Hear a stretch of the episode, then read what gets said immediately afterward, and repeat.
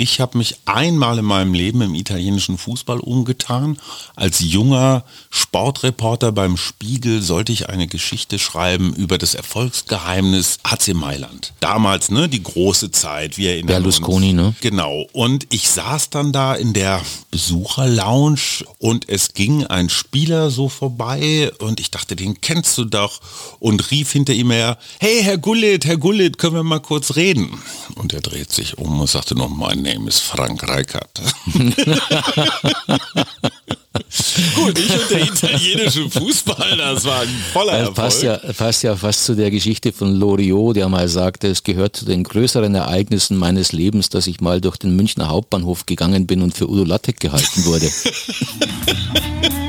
Herzlich willkommen zum Mutmach-Podcast von Funke mit seinem WM-Spezial. Legenden, Tragik, Trottel. Pelé, Maradona, Berti Vogts. Fußball ist so viel mehr als ein kurzer Wüstensturm. Gerhard Waldherr und Hajo Schumacher schwelgen hemmungslos in Kicker-Nostalgie. Früher war eben doch alles besser.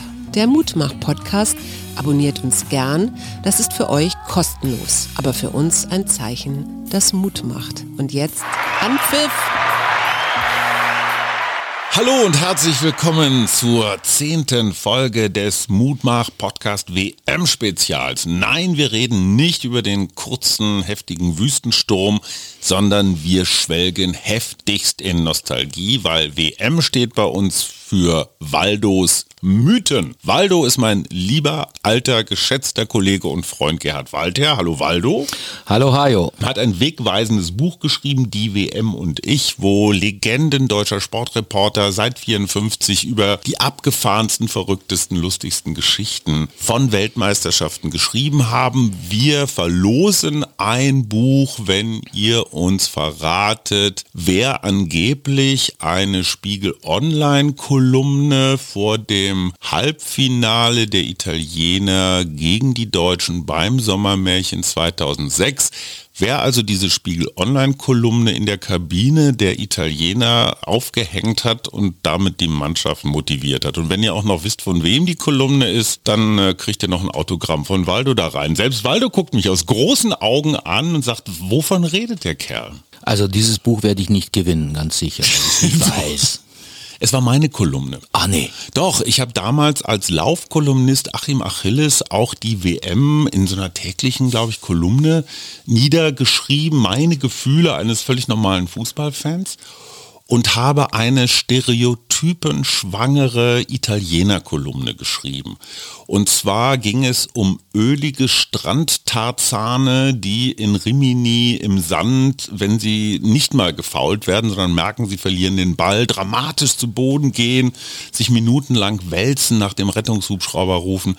Also alles, was man an, an, an schlechten Vorurteilen über Italiener bringen kann, habe ich in dieser Kolumne versammelt. Natürlich nicht mit dem Ziel, eine Nation zu dissen, sondern ich wollte es durch Überspitzung ein wenig, das hat gar nicht funktioniert äh, in der mhm. italienischen. Das ist, das ist natürlich viel, viel Klischee, aber wie sagte schon Wolfgang Job mal, was die Leute über einen sagen, stimmt immer irgendwie. Wo hat Wolfgang Job noch gespielt? Na, Wolfgang Job ist doch dieser Mann, der sich häufig, häufiger mal in Monte Carlo rumgetrieben hat. Und da ging er mal im Casino aufs Klo und mhm. stand ein Mann neben ihm, der sagte, neulich habe ich dich im Fernsehen gesehen, heute mhm. schießt du aber scheiße aus. Nimmst du eigentlich Drogen? Und Wolfgang Job sagte, naja, was die Leute über einen erzählen, stimmt immer irgendwie. Wir wollen reden über unser liebstes Urlaubsland und deren Bewohner, die Italiener. Ich glaube, außer den Engländern haben die Italiener immer dafür gesorgt, dass es große Spiele gab. Wir kennen wahrscheinlich auch keine Nationalmannschaft besser als die italienische. Ne? Woran nicht das? Weil wir oft gegen die spielen müssen, WM-Qualifikation, EM-Qualifikation und weil die halt einfach gut sind. Und ja. die Deutschen sind meistens auch gut. Und wenn, je länger man im Turnier ist, irgendwann mal kann man sich nicht mehr aus dem Weg gehen. So war das bei den Deutschen und den Italienern eigentlich immer. Und ich muss sagen, ich fand das viele Jahre lang ein bisschen doof, dieses Catenaccio, also hinten alles dicht machen und dann vorne hilft der liebe Gott. Das stimmt erstens ja so auch gar nicht. Ja, es gab Phasen, wo die einfach nur Riegel Ja, Rigoletto gespielt, Riegel Otto. Den Catenaccio hat es gegeben und er ist genau das, was man von ihm hält. Ne? hinten dich, ganz klar. Aber der italienische Fußball ist inzwischen viel, viel facettenreicher. Aber das muss man ja niemandem erzählen. Wer uns zuhört, kennt den Fußball ein bisschen. Das ist natürlich eine italienische Eigenheit, die heute nicht mehr so praktiziert wird. Wurde aber sehr gnadenlos praktiziert in den 70er und auch noch in den 80er Jahren. Welcher italienische Spieler hat uns eigentlich am meisten geärgert? Geärgert würde ich nicht sagen, geschadet vielleicht. Ja. Jahrhundertspiel 1970 mhm. in Mexiko-Stadt. 4 zu 3 nach Verlängerung verloren. Und es wurde in Mitte der zweiten Halbzeit Franz Beckenbauer gefault. Mhm. Von einem Spieler namens Serra. Mhm weiß nicht, wie man das ausspricht, aber man schreibt es C-E-R-A.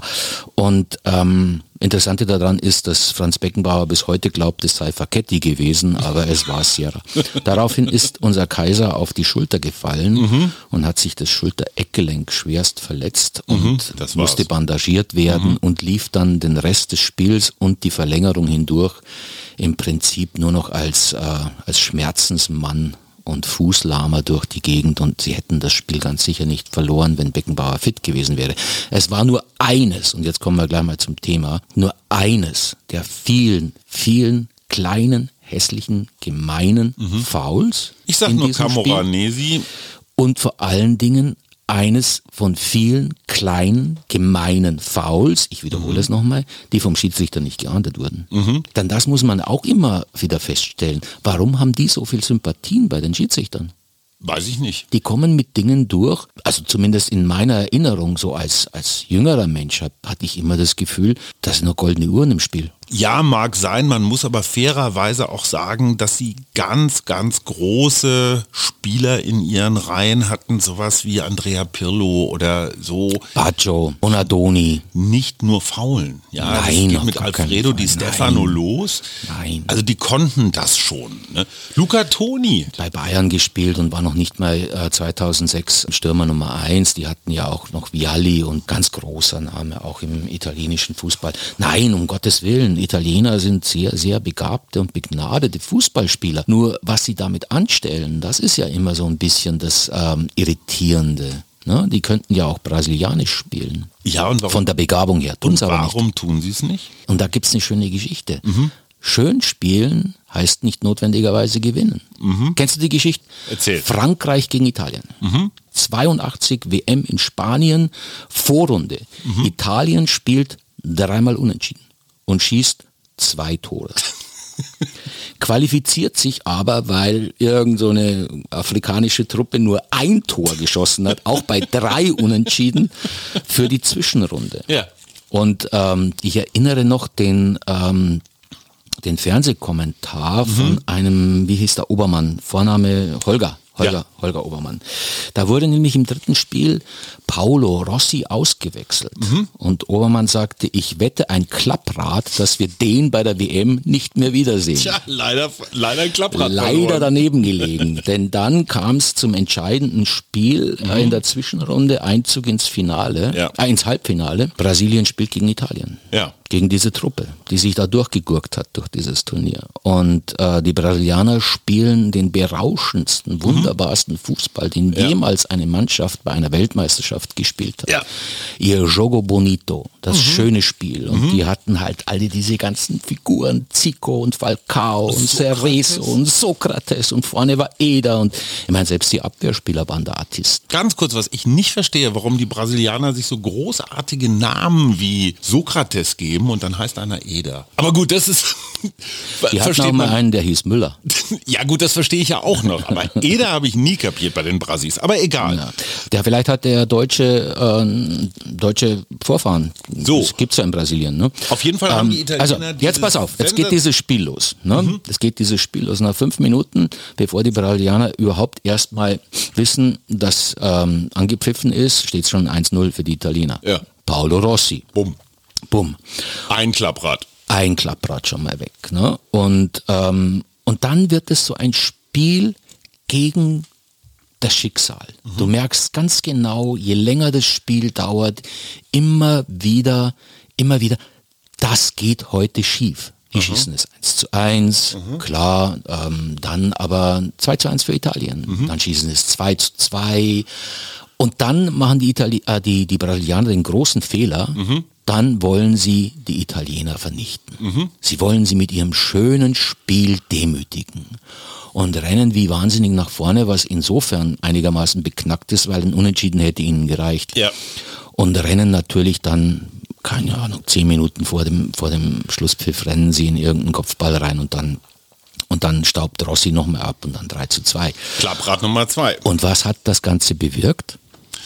Dass die Italiener kapiert haben, dass es so Ehre vernichten, so die großen Ziele scheißegal. Es geht um die kleinen Ziele, die letzten zehn Minuten für sich zu entscheiden. Ja, da hast du schon recht. Ähm, es geht aber, was, was hat es bewirkt? Vor allen Dingen hat es bewirkt, dass fortan alle Mannschaften so gespielt haben wie die, wie die Italiener. Ne? Also effektiv Fußball. Genau. Nicht schön spielen wie die Brasilianer, sondern gewinnen wie die Italiener. Und dann, kurioserweise, 94 wird Brasilien dann Weltmeister. Mit diesem Fußball. Mit diesem Fußball, mit einem, mit einem Mittelfeldstrategen namens Dunga, der ähm, den Spitznamen Deutscher trägt. Also sie haben sich sozusagen ihr eigenes Shogo Bonito haben sie einfach aufgegeben, weil diese traumatische Erfahrung gegen die Italiener hat dann auch den Weltfußball teilweise verändert, weil, weil alle gesagt haben, so geht's, so müssen wir das auch machen. Lass uns mal bitte durch legendäre italienische Spieler durchgehen. Ich glaube, der, der, der italienische Ikonenspieler Dino Zoff, oder? Dino Zoff, ähm, man, der ist ja jetzt vor kurzem gestorben, ne? Allein der Name ist doch schon Ja, sensationell. Dino Zoff. Dino Zoff kann ich, erinnere ich jetzt auch nicht mit ähm, außergewöhnlichen Paraden, sondern mit so einer, der war halt immer da, der stand immer Ja. richtig, der hat dann im Zweifelsfall auch noch irgendeinen von der Linie gekratzt. Ähm, ähm, wobei ich jetzt zum Beispiel sage, die größte Torwartleistung, die ich erinnere, war Albertosi im Jahrhundertspiel gegen die Deutschen. Was der da rausgeholt hat, war unmenschlich. Wobei Dino der jetzt nicht zu den Legenden gehört, interessanterweise, so wie Franco Baresi zum Beispiel.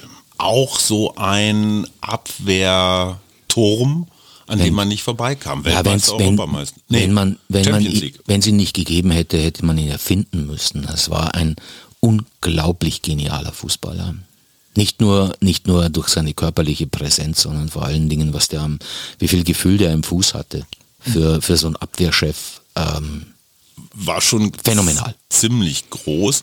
Äh, Cannavaro gilt auch als so ein ganz großer Fußballer. Weltfußballer 2006, glaube ich, oder Hinten 2007. drin, es waren viele Verteidiger. Wobei, du hast ja schon erwähnt, Rossi, Roberto Baggio, Weltfußballer 93, Europas Fußballer des Jahres 93. Wissen wir von dem noch was? Ähm, der hatte eine sehr, sehr unglückliche Vereinskarriere.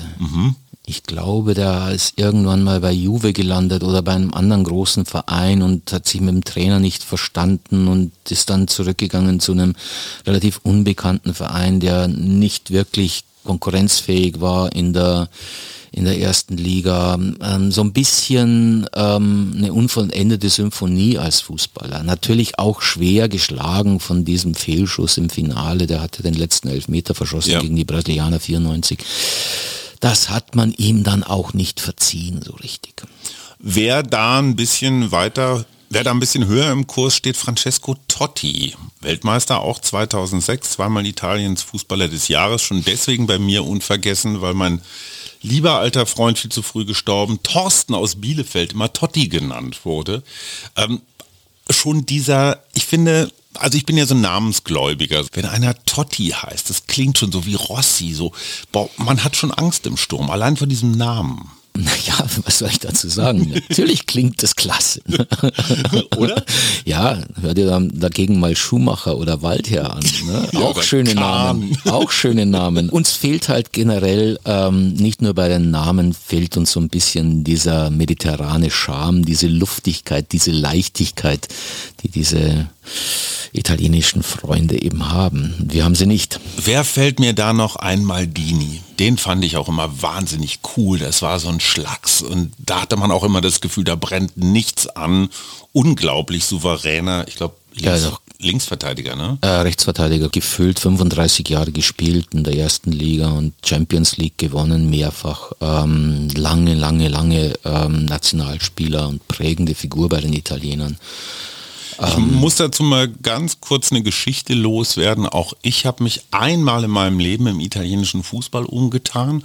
Als junger Sportreporter beim Spiegel sollte ich eine Geschichte schreiben über das Erfolgsgeheimnis AC Mailand. Damals, ne, die große Zeit. Wir erinnern Berlusconi, uns. ne?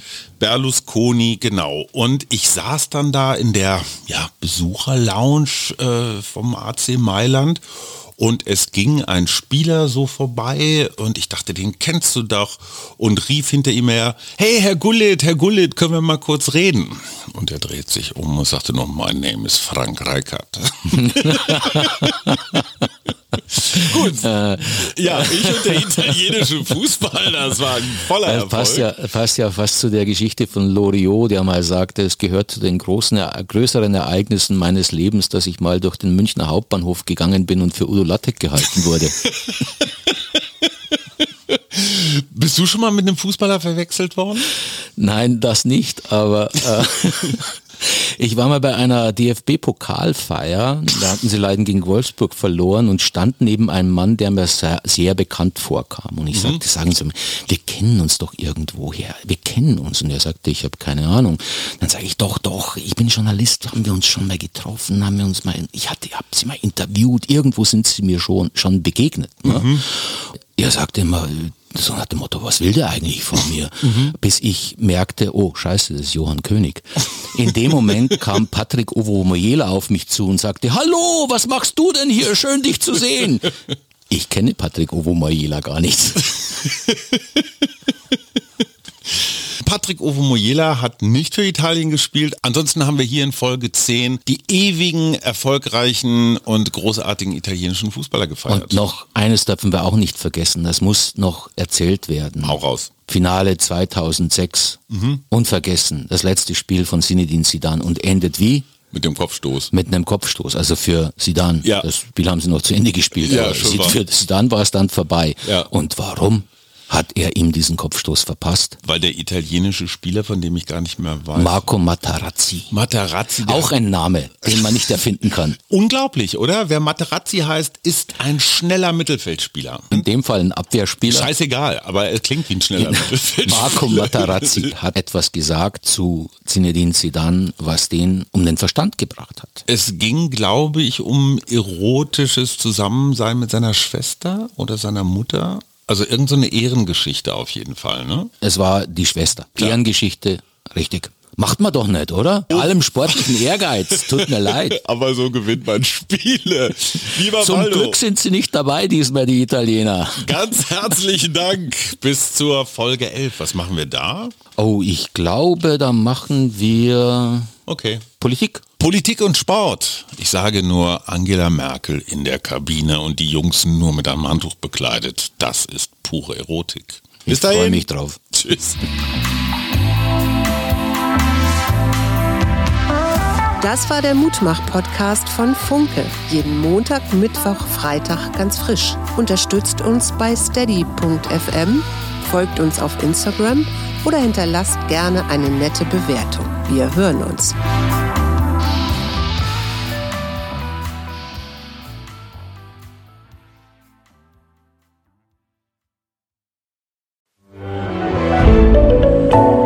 Podcast von Funke.